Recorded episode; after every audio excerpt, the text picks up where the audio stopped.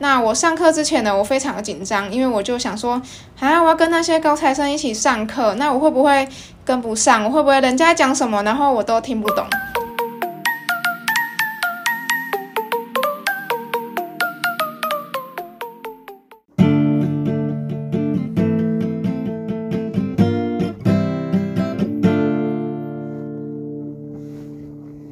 欢迎大家收听《大学生题外话》，我是主持人阿文。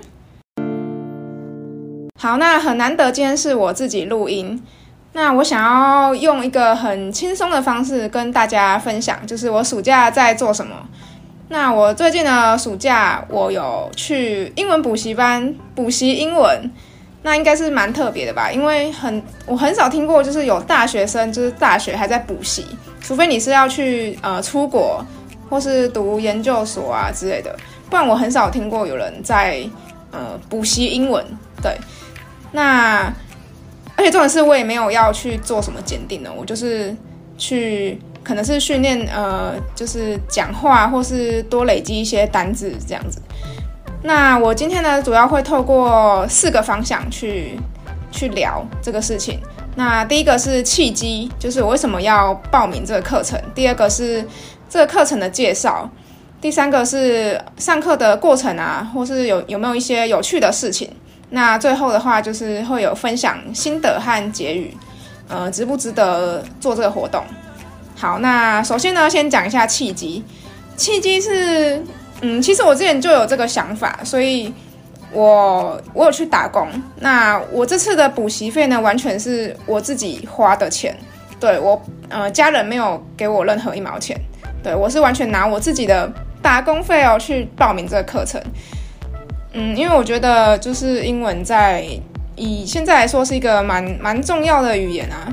那就是想说透过暑假可以训练一下自己，而且暑假我也没有，因为我把打工停掉了。那暑假我也没有其他的活动。对，那就利用这个时间去上课。因为不管是就是像未来找工作，或是以后。呃，如果有机会再继续升学的话，就是都是好处。对，那就算没有升学，呃，或是工作也不需要，那你可以，如果你英文还行的话，你可以交一些外国的朋友。所以我觉得是没有没有任何不好的地方，而且这暑假找事情做也不错，不然闷在家里，嗯，我觉得也蛮浪费时间的。所以就想说，暑假就利用这种很长的这种假期呢，就去呃补英文。好，再来呢，我想要介绍一下课程。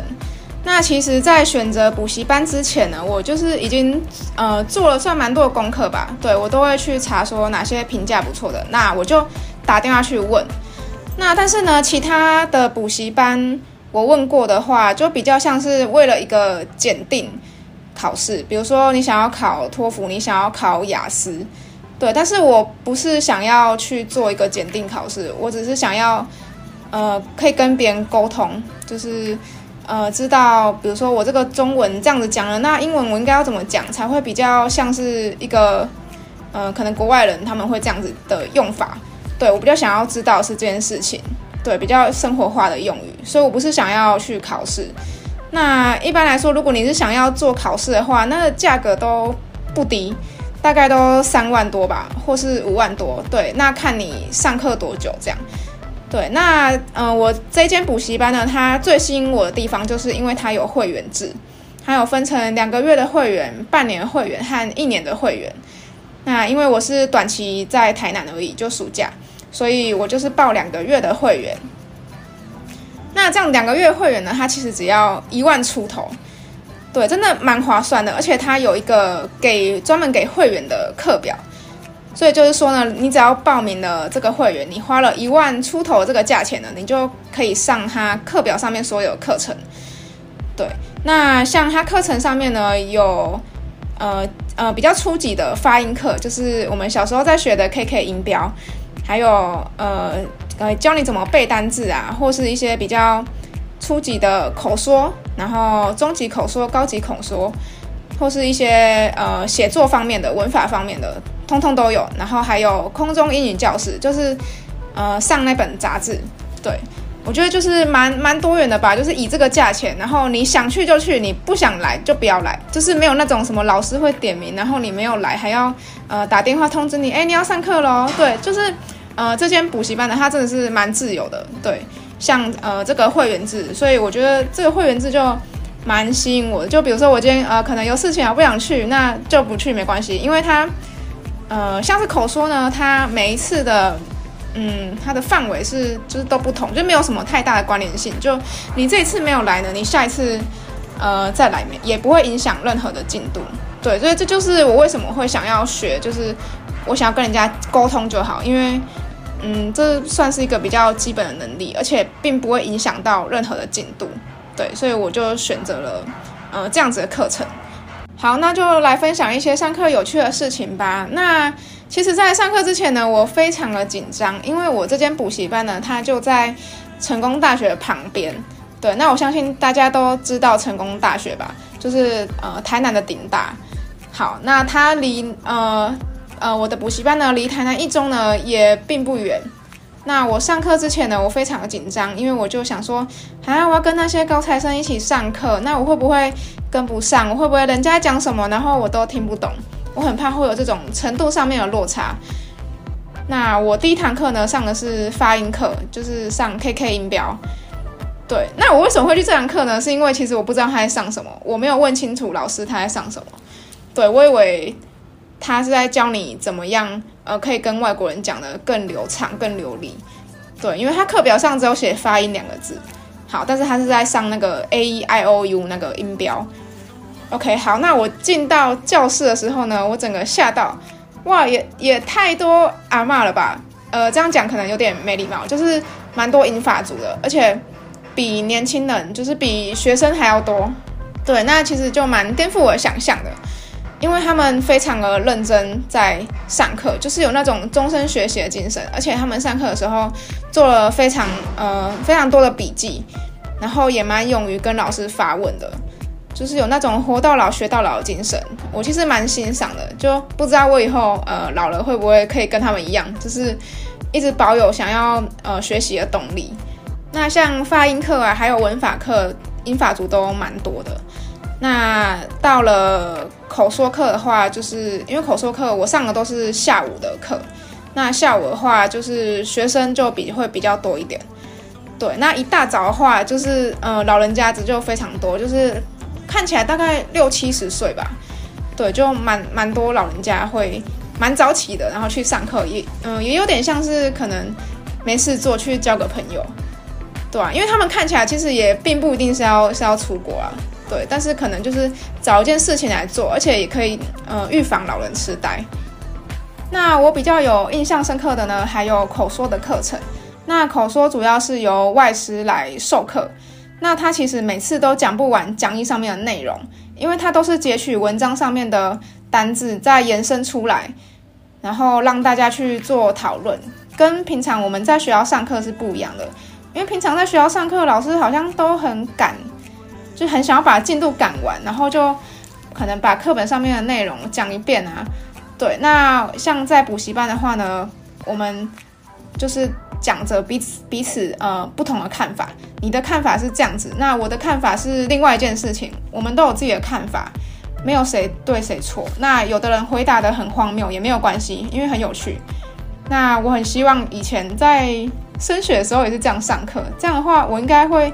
对什么事情都抱有一个好奇心，就不会这么死的，就是啊，就人家会给我答案，对吧？这样我上课应该就不会想要睡觉。好，那最后来讲一下心得，关于值不值得去做这个补习呢？因为我现在才去第二个礼拜，所以我不太想要这么快就下一个结论。但是有没有让英语能力提升？我觉得绝对有。但是如果你想要，呃，变成一个 native speaker 那是不太可能的事情，因为才两个月，那我不可能跟母语人士说的一样，因为英文并不是我的母语，所以我觉得在口说方面的话，可能目前看起来还好，但是在听力方面，我觉得绝对是有很大的进步。那我举一个例子好了，比如说有两个单字 entertainment 和 recreation，那你去查字典，那它跑出来的中文的解释都是娱乐。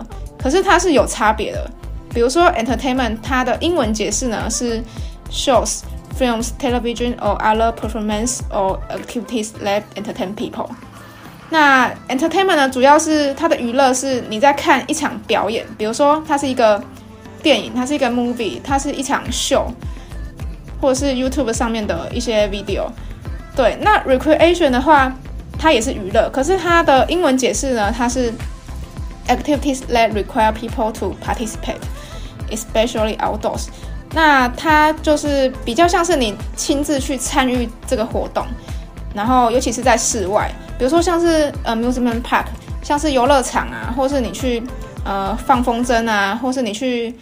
打游戏，比如说夜市那种游戏机，对，你是亲身在玩那个东西，这是娱乐。但是跟刚刚的 entertainment 那个，你在看一场秀，它也是娱乐。可是你如果用英文去讲的话，它就是不同的东西。那像我去上那口说课嘛，那老师他用英文跟我们解释，那有举例子，那我就懂了。那我就以后就不会再用中文去想这件事情。对，以后我在讲娱乐的时候呢，我就会根据说我现在是在看一场电影，那我就用 entertainment。对，我觉得这样其实蛮快就可以理解英文的，呃，这个本质就是它的意思。那我觉得一定比你埋头苦读好多了，因为埋头苦读你看的就是中文解释啊，然后你还是不知道它到底两个东西差别到底在哪边。我觉得，呃，自从上了就是有补习之后，我觉得最大差别就是这个，你的听力会变得很好，那你也有更多能力去判断这个英文的单字。好，那刚讲完了补习的优点之外呢，我觉得我应该也要好好反省自己。就其实，在上课的时候，我也算是一个比较害羞人，就不太敢发言，因为我觉得我很多单词不知道，然后我讲出来就很奇怪，所以有时候在问问题的时候，我确实是不敢发言。尤其如果人又很多的时候，我就会很害怕。大概五个以上，我就不太敢主动讲话了。对，但这样子其实很不好，因为有时候都会看到，嗯，老师露出个很无奈的脸。他就觉得为什么你们都不讲话？那你们来这边干嘛？这样子上课就很没有意义啊！对啊，确实这样。但是有时候就是就不好意思讲啊。对，那我觉得如果我真的想要提升我自己英文能力的话，还是必须主动开口说。对，那那些我刚刚讲那些英法族，他们真的比我认真太多，他们都敢就是直接跟老师讲，就是呃问问题。那就算是讲的不正确啊，或是讲的很破啊，他们还是。敢去做这件事情，那我觉得在这方面的话，主动去讲，我觉得是我现在最需要去挑战的一件事情。最后，希望在两个月之后呢，开学之后，我的英文真的能力有所提升。好，那呃，如果不知道吃什么系列呢，我推荐大家可以去吃锅烧意面，因为我现在回来台南了嘛，那在台南锅烧意面还蛮常见的。但在北部好像不太常见，而且在北部就算有，也很抠，就是可能一碗然后一百多块，然后东西少到不行，就是没有什么料。但是在台南呢，你大概八十几块呢，你就可以吃到，呃，蛤蟆、虾子，对，就料非常的丰富，而且一大碗。对，那如果你在台北，呃，或是其他地方啊，就是可以吃得到的话，就去点吧。那如果发现没有什么好吃的锅烧意面，欢迎来台南旅游，对，就可以吃到很多美食。OK，今天就推荐大家吃锅烧意面。好，那今天的节目就到这边，大家拜拜。